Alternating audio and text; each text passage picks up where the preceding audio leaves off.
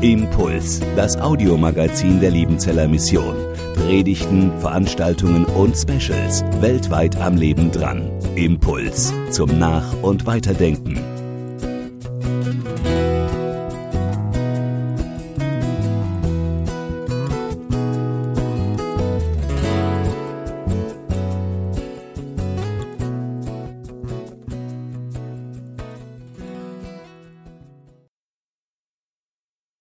Einen guten Abend von meiner Seite an euch allen. Ich lasse mich mal verbrennen, Anfragen an die heutige Bestattungskultur. Also dieses Thema vor zwei Jahren planten, ahnten wir nicht, dass heute vermutlich das Thema, soll ich eine Covid-19-Impfung vornehmen oder nicht, bedeutend wichtiger ist und mehr die Gemüter erhitzt. Die einen sagen, ist doch klar, machen wir. Andere haben ihre Zweifel, führen medizinische, gesellschaftspolitische oder theologische Gründe an, weshalb sie sich gegen eine Impfung stark machen. Aber heute soll es nicht ums Impfen gehen, sondern ums Begraben. Und auch darüber gibt es viel Unklarheit und auch manchmal scharfe Diskussionen. Es gab Zeiten, da war rund ums Sterben das meiste von Anfang an geklärt. Die Grabstätte war klar, der Ortsfriedhof und das Familiengrab. Für die Beerdigung waren der Schreiner und der Pfarrer zuständig. Aber die Zeiten haben sich verändert. Nichts mehr ist einfach vorgegeben. Vieles muss heute bedacht und auch entschieden werden. Welcher Ort ist passend? Soll die Bestattung im Wald oder auf dem herkömmlichen Friedhof sein? Soll es ein Rasengrab sein oder ein normales Einzelgrab, Grab mit Dauergrabpflege oder pflegen wir selber? Soll es ein Urnengrab werden? Und wenn ja, dann gibt es die Möglichkeiten, es Erd zu bestatten, die ohne Erd zu bestatten, anonym oder in einem Urnengrabfeld oder in einer Urnenwand. Von wem lässt man sich beraten? Bei wem informiert man sich? Wer hilft einem? Die Familie, der Bestatter, der Pfarrer, das Rathaus. Viele, viele Fragen, wenn es ums Bestatten geht. Aber heute möchte ich nur eine einzige mit euch bedenken, nämlich die Frage Feuerbestattung, ja oder nein. In den 80er Jahren war die Feuerbestattung eher noch die Ausnahme.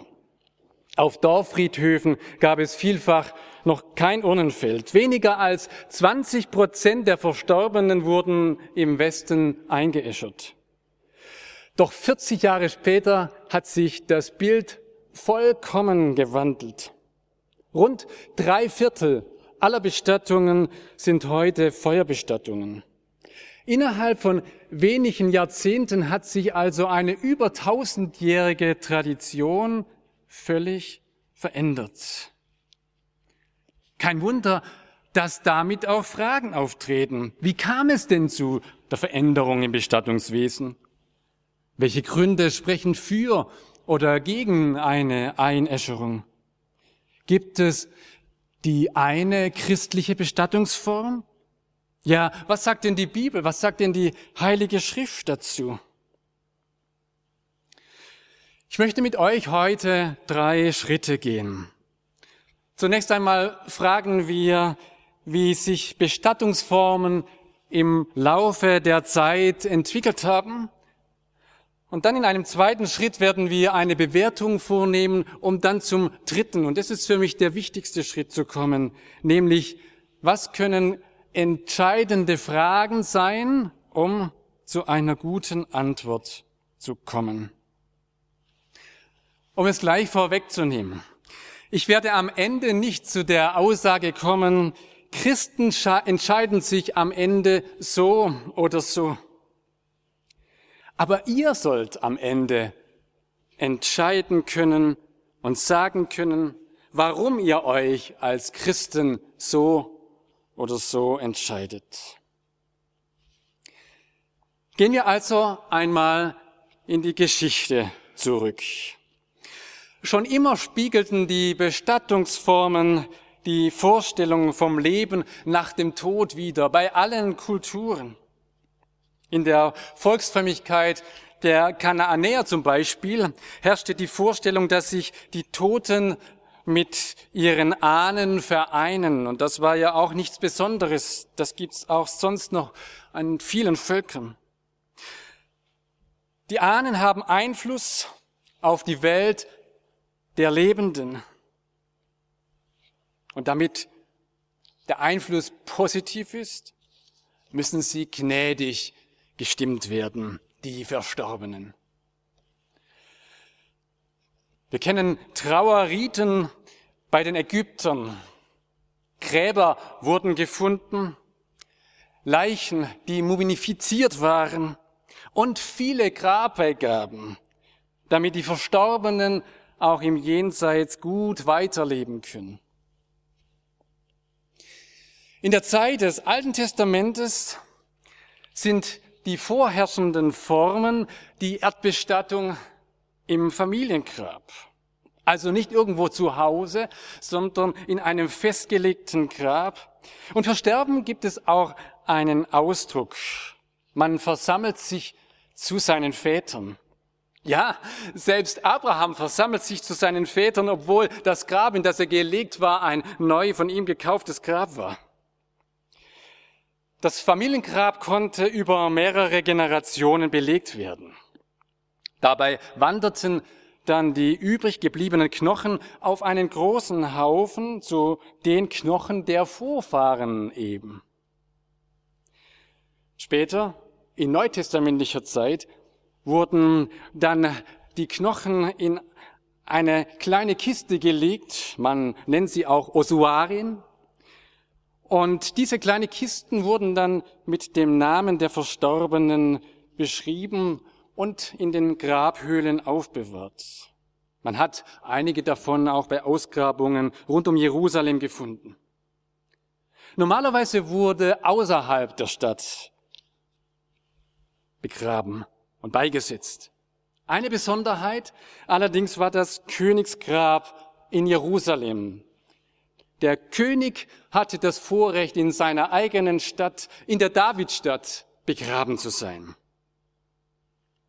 Interessant war, dass zum Teil Gräber, die mal außerhalb Jerusalems lagen, dann später in die Stadt integriert wurden, als die Stadt erweitert wurde. Eine Feuerbestattung wird explizit nur bei Saul und seinen Söhnen erwähnt. Sie wurde nach dem verlorenen Kampf gegen die Philister von den Einwohnern aus Jabesh verbrannt und danach bestattet. Im ersten Buch Samuel, Kapitel 31, Vers 12 lesen wir davon. Im Neuen Testament wird wenig über Art und Weise der Bestattung berichtet. Am ausführlichsten sind die Berichte um das Begräbnis Jesu, der eingewickelt in Leinentücher in ein Felsengrab gelegt wurde. Wir kennen die Geschichten. Einige Frauen wollten ihn im Nachhinein einbalsamieren. Archäologische Untersuchungen bestätigen auch hier, dass sich das Bestattungswesen in biblischer Zeit immer wieder veränderte. So kann man zum Beispiel nachweisen, dass das Gartengrab in Jerusalem kein neues Grab aus der Zeit von Jesus war, sondern schon Jahrhunderte vorher existierte. Auch die Felsengräber waren einem Wandel unterzogen. Wichtig ist die Beobachtung, dass im Neuen Testament wenig Wert auf Bestattung gelegt wird, sondern die Auferstehung vielmehr im Vordergrund steht. Und der ersten Christenheit war es darum wichtig, einerseits pietätvoll mit den Verstorbenen umzugehen, denn sie sind ja ein Leib des Heiligen Geistes, der, der Leichnam ist weiterhin eben pietätvoll und würdevoll zu behandeln.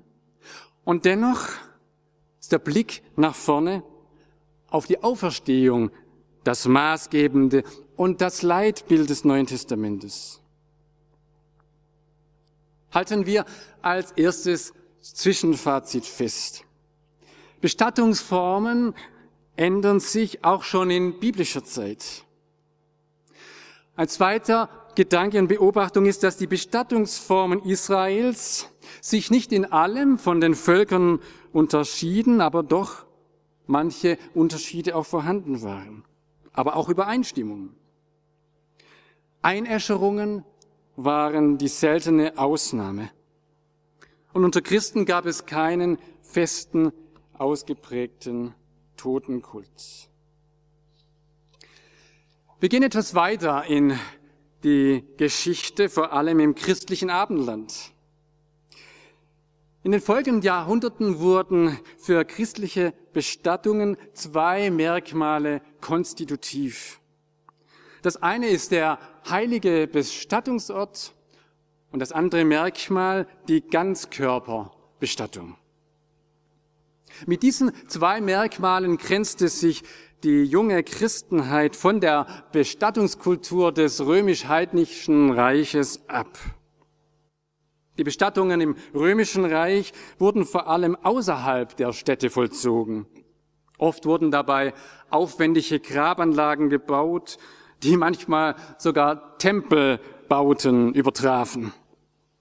Die Leichname wurden eingeäschert. Christliche Grabfelder wurden dagegen mehr und mehr an Orten angelegt, wo Märtyrer oder Heilige begraben worden waren.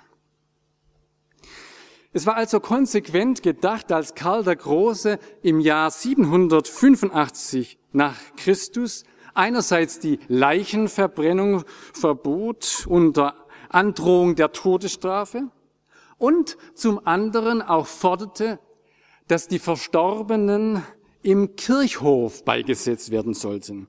Denn die Kirche war ja der heilige Ort. Nicht zuletzt deshalb, weil hier die Reliquien eines Heiligen bestattet waren.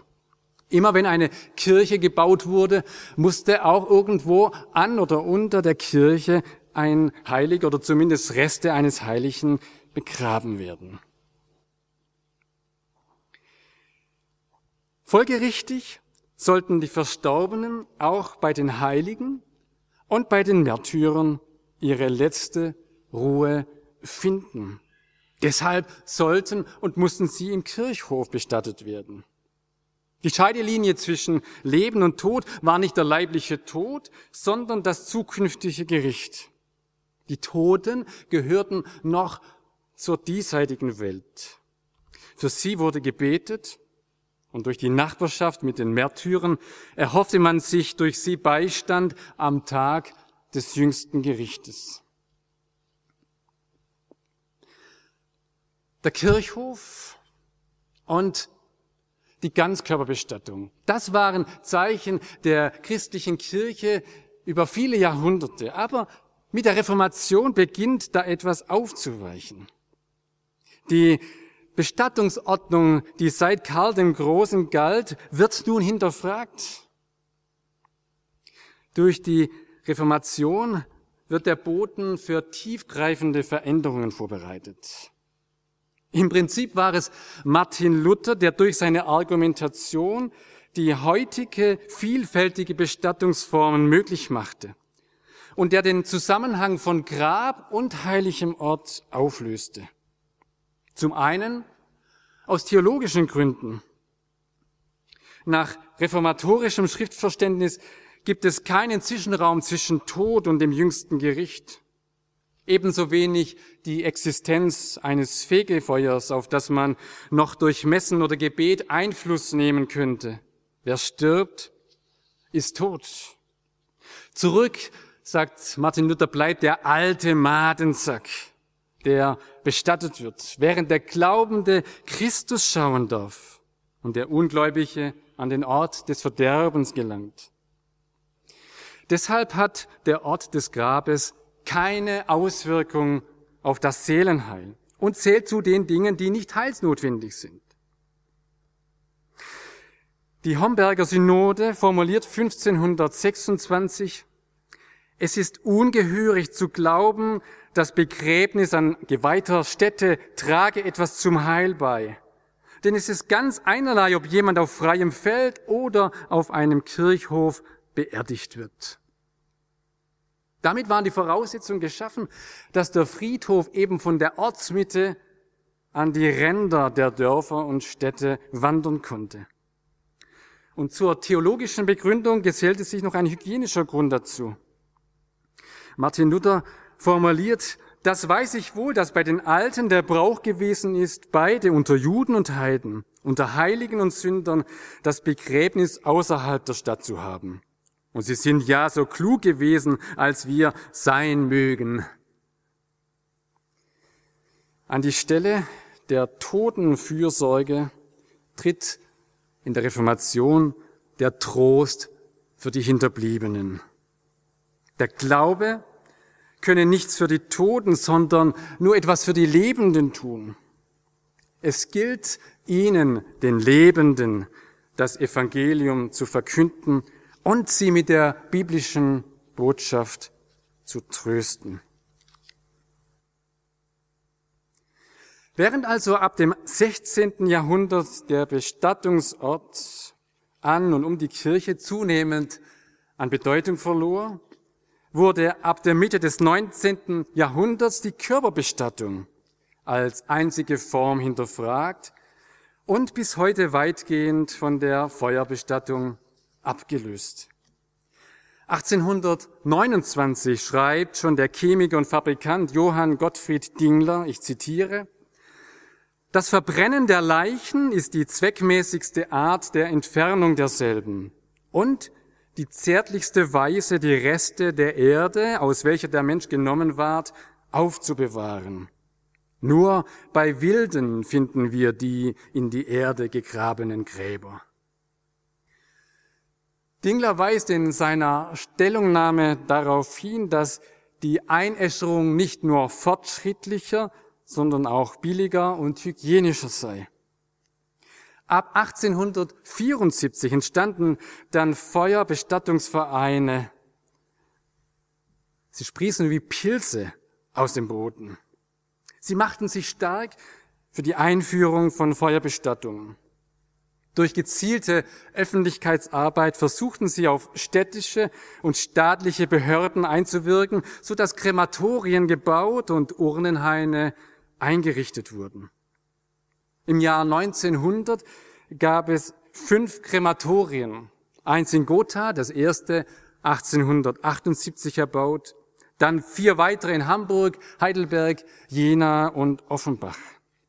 In der Zeit war eine von 8000 Bestattungen eine Feuerbestattung. Nach dem Zweiten Weltkrieg vollzog sich die Entwicklung der Feuerbestattung in beiden deutschen Staaten unter ganz unterschiedlichen Vorzeichen. In der DDR war die Förderung der Feuerbestattung staatlich verordnet und Teil der sozialistischen Ideologie. Deshalb ist es kaum verwunderlich, dass schon 1974 mehr als die Hälfte der Bestattungen in der DDR Feuerbestattungen waren. Zum Vergleich, im Westen waren es zu dieser Zeit gerade mal 15 Prozent.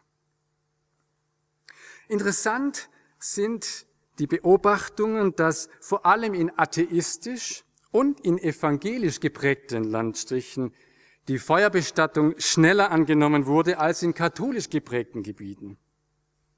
Kein Wunder, denn die katholische Kirche wies anfangs darauf hin, dass die Erdbestattung das Grab Jesu zum Vorbild habe und in der Beerdigung des Leibes bezeugt der christliche Glaube die Würde der Schöpfung.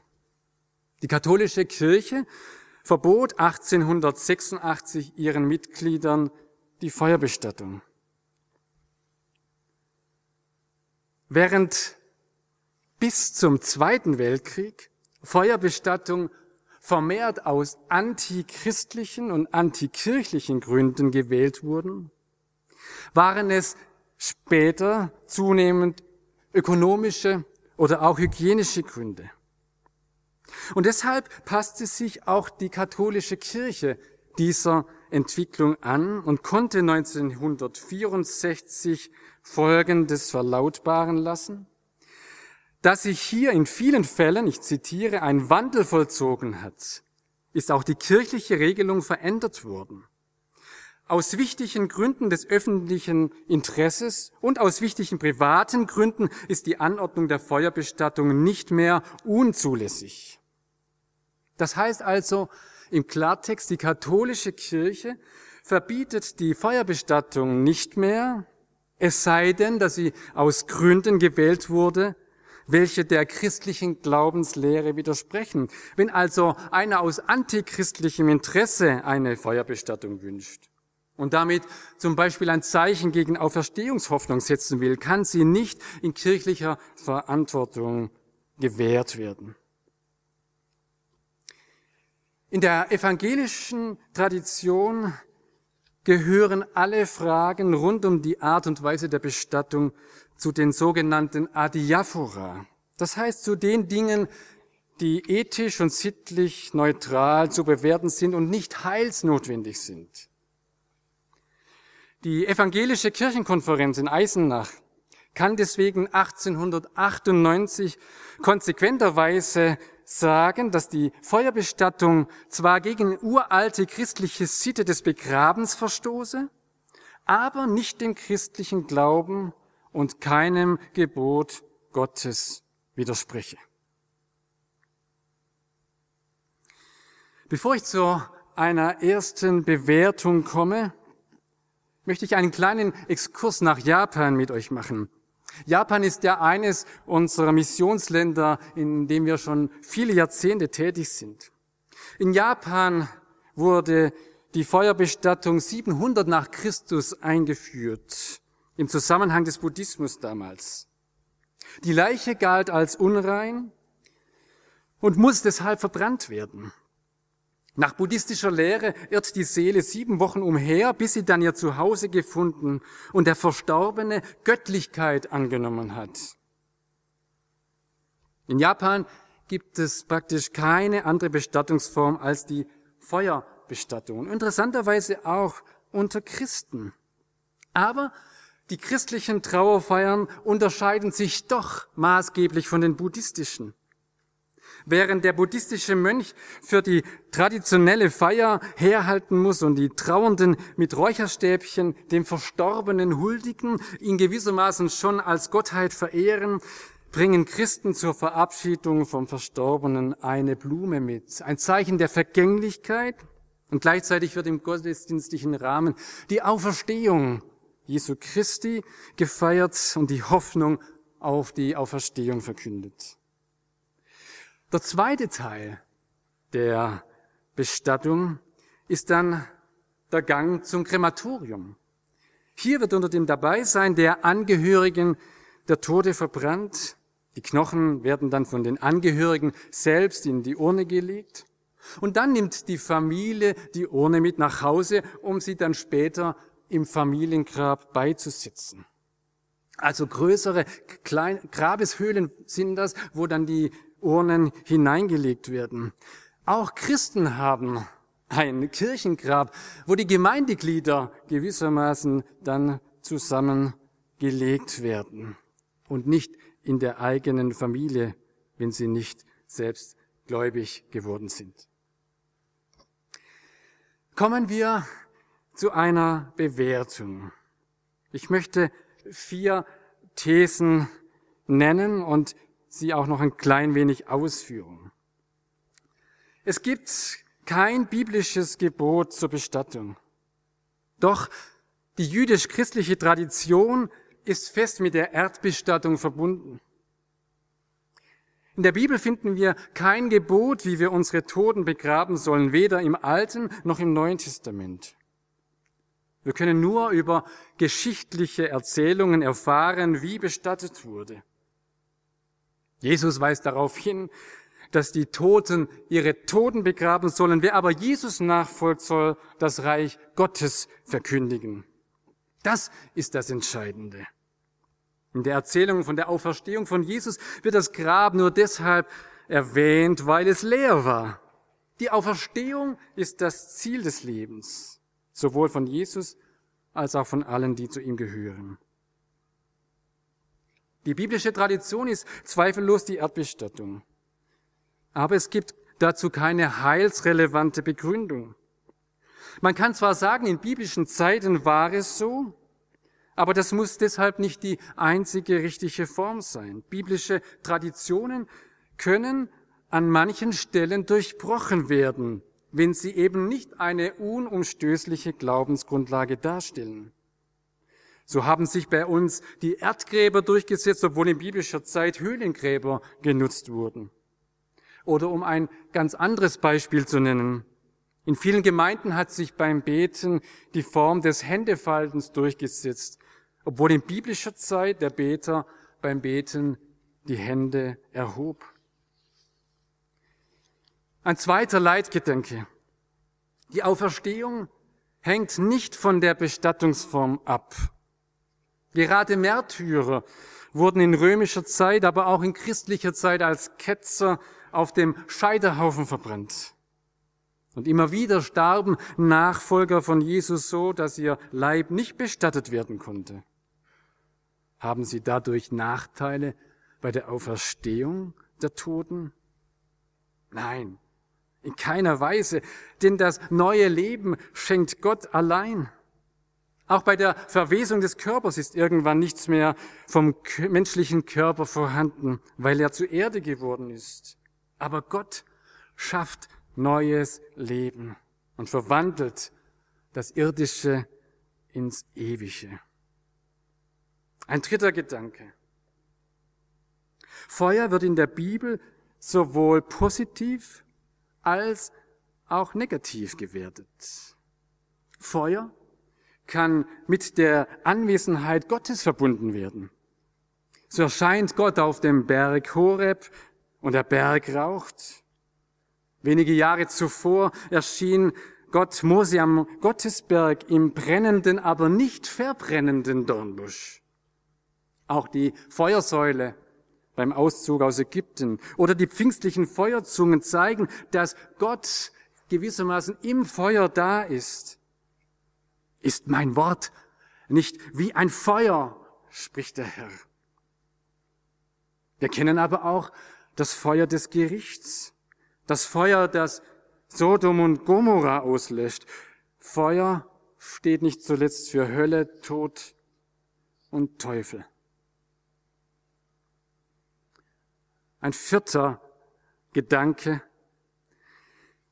Auch wenn sich heute die Feuerbestattung durchsetzt, sind unsere Trauerriten weiterhin von der Erdbestattung geprägt.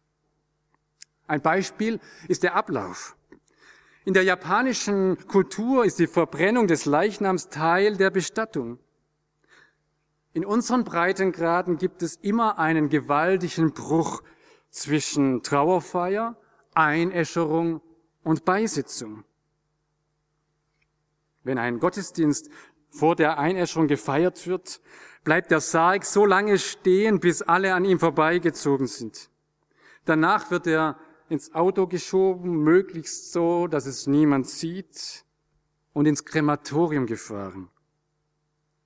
Wer ist dabei, wenn der Arzt den Verstorbenen nochmals untersucht, um den Tod festzustellen? Wer bekommt mit, wenn der Sarg in den Ofen geschoben wird, die Knochen zerkleinert werden das künstliche Hüftgelenk, das nicht in die Urne passt, beiseite genommen wird. Dies alles geschieht völlig losgelöst vom Bestattungsvorgang. Ein weiteres Beispiel, wie schwer unsere Tradition mit der Urnenbeisetzung zu verbinden ist, zeigt zum Beispiel die Waldbestattung. Da kommen die Trauergäste mit Blumen zur Waldbestattung oder zu einem Besuch auf den Waldfriedhof. Doch Blumen sind hier gar nicht erlaubt.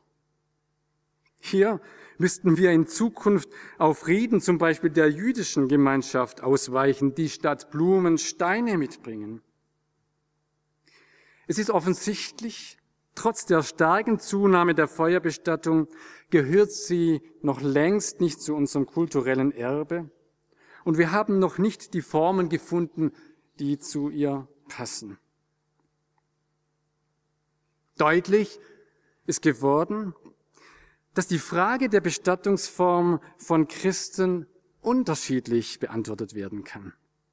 Jeder von uns ist aufgefordert, nach bestem Wissen und Gewissen zu handeln und zu entscheiden.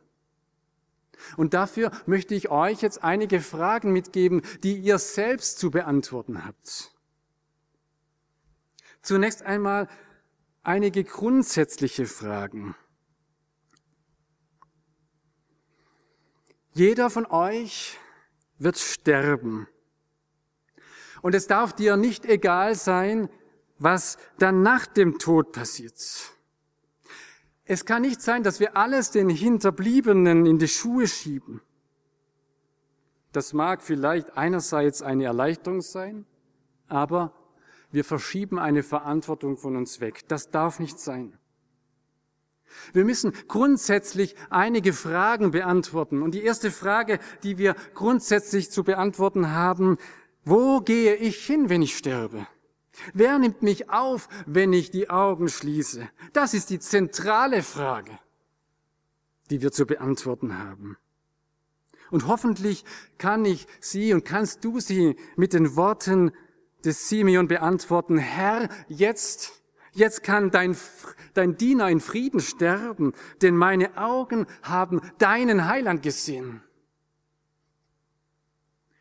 Und dann kommt die zweitwichtigste Frage die zu klären ist. Sind meine Beziehungen in Ordnung oder gibt es offene Fragen oder gar Schuld und Versagen, die bekannt und noch geklärt werden müssen?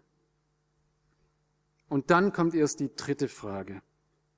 Die dritte Frage hat etwas mit meinem Besitz und mit mir als mit meinem Körper zu tun. Wie wird das aufgeteilt, was ich habe? Was passiert mit meinem Leichnam? Wo wird mein letzter Ruheort sein? Welche Bestattungsform ist passend? Das ist also erst die dritte Frage, wenn man die Wichtigkeit gewissermaßen als Maßstab ansieht. Und jetzt komme ich noch einmal zu dieser dritten Frage. Und auch da gibt es drei Fragehorizonten, die ihr zu beantworten habt. Es ist nicht die Frage, Erdbestattung oder Feuerbestattung, sondern frage einmal, wie wird die Auferstehungshoffnung bei meiner Bestattung am deutlichsten sichtbar? Wie wird bei meiner Bestattung die Hoffnung auf die Auferstehung am besten zum Ausdruck gebracht? Wie kann bei meiner Bestattung zum Ausdruck kommen, dass mein Körper und mein Grab nicht das Letzte und Entscheidende ist, sondern das Leben das ewige Leben, das Gott mir verheißen hat.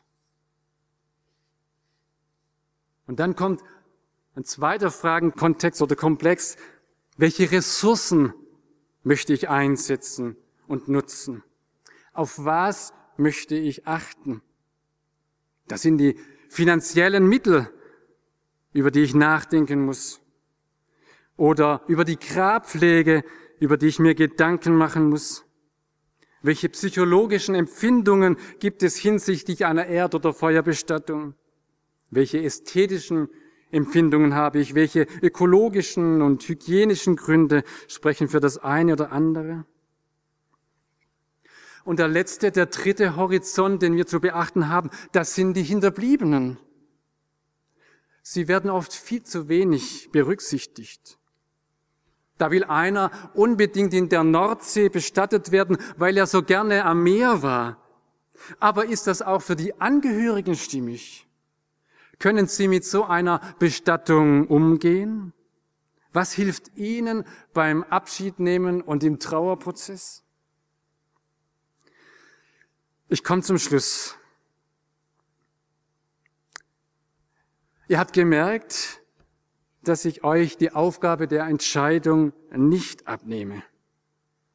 Jeder muss sich selbst mit dieser Frage auseinandersetzen. Und ich hoffe, dass ihr jetzt ein wenig Handwerkszeug bekommen habt, damit ihr am Ende mit Überzeugung sagen könnt, so soll meine Bestattung sein.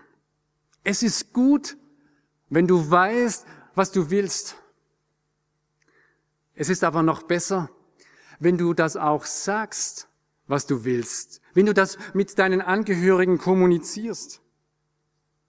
Und das Beste, was du tun kannst, ist, dass du dann deinen Angehörigen den Freiraum lässt, die letzte Entscheidung zu treffen.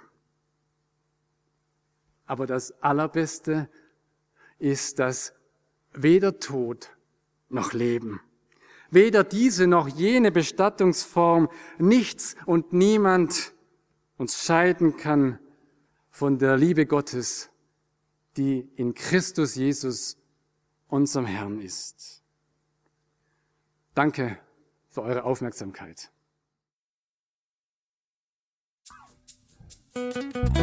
Impuls ist eine Produktion der Liebenzeller Mission. Haben Sie Fragen? Würden Sie gerne mehr wissen? Ausführliche Informationen und Kontaktadressen finden Sie im Internet unter www.liebenzell.org. Die Liebenzeller Mission produziert ebenfalls das Fernsehmagazin Weltweit am Leben dran.